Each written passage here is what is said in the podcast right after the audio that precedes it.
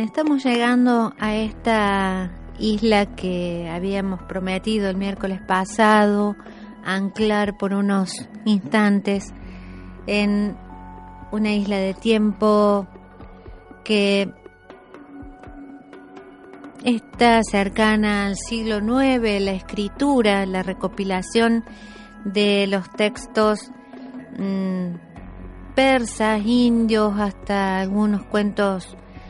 mmm, parece que vienen hasta de la China, que se concentraron en las mil y una noches. El miércoles pasado lo presenté, pero quedaba muchísimo para decir acerca de las mil y una noches y contar un poquito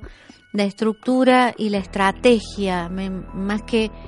más que como estra, estructura literaria me interesa como estrategia de eh, seducción y de convicción, de seducción en el sentido de convencer a, a, una persona que está determinada a cometer crímenes por el resto de los días. Eh, había dado una semblanza acerca del comienzo de la historia de las mil y una noches, que mmm, está escrita en árabe, incluso en algunas lenguas se dice, no, no, le dicen mil y una noches, sino noches árabes o entretenimientos de noches árabes. Eh, el hecho es que esto comienza en un país muy lejano, probablemente un rey de Persa, de Persia. Eh, empieza con la historia, mm, cómo, cómo está en el poder y cómo llega al poder otro y así. Se van, se van contando historias hasta que aparece este sultán, que es el que nos interesa, eh, que habiendo sido engañado por, por su mujer, eh, toma una determinación extrema que es no solo eh, mandarla a matar, eh, sino que a partir de ahí eh, se, se, le genera un odio tremendo hacia todas las demás mujeres porque está convencido de, de no volver a confiar en ninguna más. Y mm, si eso hubiera sido hasta ahí nomás, decir, bueno, no confía más, el, el problema es que decide desposarse todas las noches con una doncella eh, y al día siguiente matarla. Entonces se convierte en un problema grave para el Estado que estaba gobernando eh, el hecho de matar mujeres todos los días. Eh, se siembra el terror en, en el lugar. No hay forma de convencerlo a este hombre que, que cambie su política y es el visir, el digamos mm, la mano derecha en, en, cuanto a asuntos del gobierno de este sultán, es el visir el que tiene que llevar a cabo las ejecuciones por órdenes del sultán. El visir tiene dos hijas, una se llama Sherazade y la otra Dinarzade. Eh, Sherazade eh, es una mujer um, muy, no solamente inteligente, sino que es una mujer que ha leído mucho y para la época es algo notable, primero el acceso a la lectura. Eso habla de la posición social en la que ellos estaban, que no, no todas las personas tenían acceso a la lectura sino que algunos privilegiados. Ella tenía esos privilegios, había accedido a la lectura de muchísimas historias y algo eh, que también ayuda a, a sus propósitos futuros es que tiene una excelente memoria. Entonces tiene la capacidad de recordar muchísimas historias, las historias que, que ella ha, ha, leído a lo largo de su vida. Entonces ella mm, traza una estrategia para, para mm, terminar con eh, esta matanza de mujeres. Le pide al padre que, la, que le permita casarse, ya esto un poco lo conté el, miércoles pasado, y, luego de muchas discusiones eh, llegan al momento en que el visir le anuncia al sultán que su hija va a ser la próxima esposa. El sultán le dice no te creas que porque es tu hija no va a cumplir con la ley, que en ese momento era ser muerta la mañana siguiente, y dice no, ella insistió y viene por propia voluntad. Lo que hace Sharazade es lo siguiente, le pide a la hermana que eh,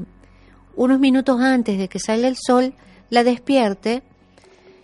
todos los días eh, y ella empieza a contar una historia y empieza a contarle la historia a la hermana que más o menos comparten la habitación, está cerca.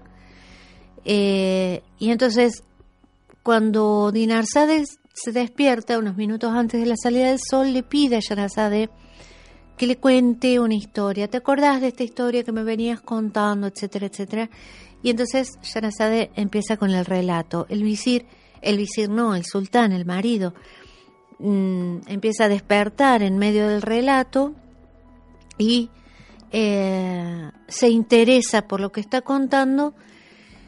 pero claro, eh, en lo mejor del asunto él ya tiene que salir a, hacer sus, sus tareas de, sultán. Entonces, él le permite mm, quedarse esa noche, eh, ese, ese día y esa noche, a Sherazade para que le dé continuidad al cuento. De este modo, eh, habiendo sobrevivido al primer día, eh, adoptan esta estrategia con la hermana todas las noches durante mil y una noches. Estaba sacando la cuenta anoche, son dos años y dos meses y un poquito más. Eh, durante dos años y, pico, Sherazade estuvo relatando y así fue que mm, al menos salvó mil y una vidas, porque si no hubieran sido otras doncellas las que hubieran eh, perdido la vida durante todos esos dos años y pico en que Sharazade entretuvo al sultán em, con, sus relatos. Dos cosas. Em, en cuanto a la estrategia de, de Sharazade, mm, pasa por ahí y hacia el final de la historia eh, hablan del corazón del sultán y, mm, y bueno, hay un final feliz. Es, es lindo, es interesante, eh, no es ultra romántico lo que dicen al final, pero finalmente eh, hablan del corazón del sultán y puede este, confiar en la palabra en la palabra, porque en, definitiva lo que seduce al sultán es la palabra. Toda esta larga historia es una narración constante, un contar eh, a través de la palabra hablada, y fue a través de la palabra hablada que el, el sultán vuelve a confiar y este así Sherazade salva la vida de todas las mujeres que, que pudieron este, continuar con su vida a partir de, del momento que ella adopta esta estrategia. Como narración, una novedad, porque yo quería saber cuántas eran, si eran realmente mil y unas, en, en la edición esta, que parece ser una de las buenas, en la, en la noche 236 aclaran los autores, el autor o los autores, eh, que a partir de ese momento van a dejar de hacer la introducción que hacen en cada noche, porque en cada noche dice, y Sherezade le dijo tal cosa, tal y termina, y entonces tiene como una introducción que eso ayuda a la memoria cuando uno memoriza los textos, ayuda mucho, ese, algo así como un había una vez, pero larguísimo. Eh, y todos los cuentos eh, son introducidos y finalizados de esa manera, hasta que eh, ya claro, como se trata eh, de, de una cuestión de lengua escrita, al pasarlo a la lengua escrita, los lectores un poco empezaban a sentir el tedio a partir de la noche 236. Eh, y a partir de la noche 236 dejan de hacer esas introducciones. A partir de ahí eh, vienen tal vez las historias más conocidas, como Sinbad el Marino, eh, las historias de, de la alfombra mágica, de Aladino y el genio, y, y un montón que no son tan famosas y que son bastante interesantes. También dije el miércoles pasado, y ya esto para tratar de ir cerrando, que acerca de un autor travieso, en realidad es un autor de cuentos de terror con el que eh, del que empezamos el programa hoy con Gustavo, refiriéndonos a, a los espantosos cuentos de terror y maravillosos y excelentemente escritos eh, por Edgar Allan Poe. Eh, Edgar Allan Poe, en, en, una colección bastante extraña que es sobre cuentos de ciencia ficción de Edgar Allan Poe, eso yo desconocía, bueno, es una ciencia ficción bastante extraña. Eh, no es la, típica que conocemos. No importa. En esa colección de cuentos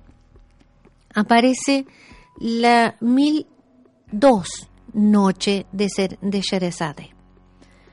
Viniendo de Edgar Allan Poe, uno se puede imaginar qué es lo que está sucediendo. Acabo de decir que cuando terminan las mil y una noches,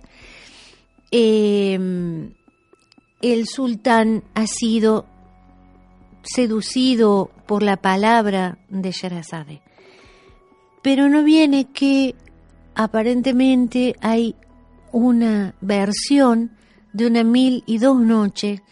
en la que eh, Sherazade retoma la historia de Simbad el marino y empieza a dar detalles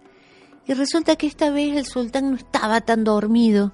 como durante mil y una noches, además ya estaban en otra situación,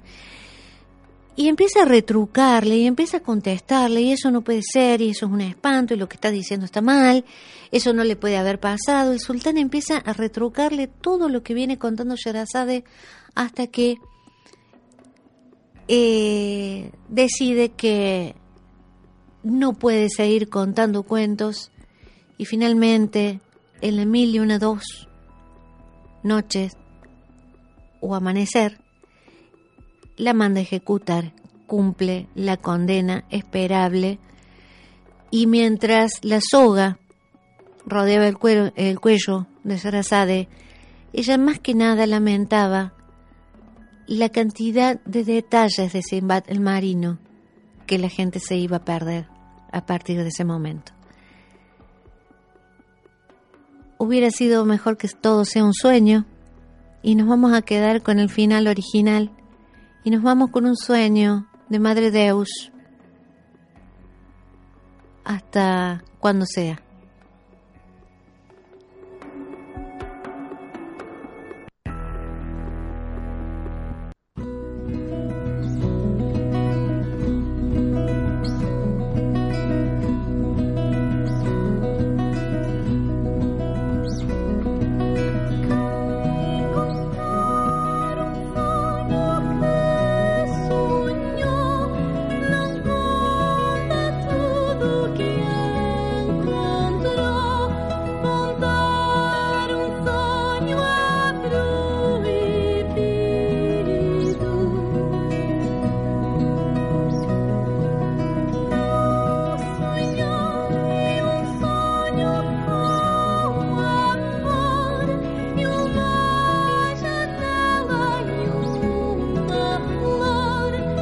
bajo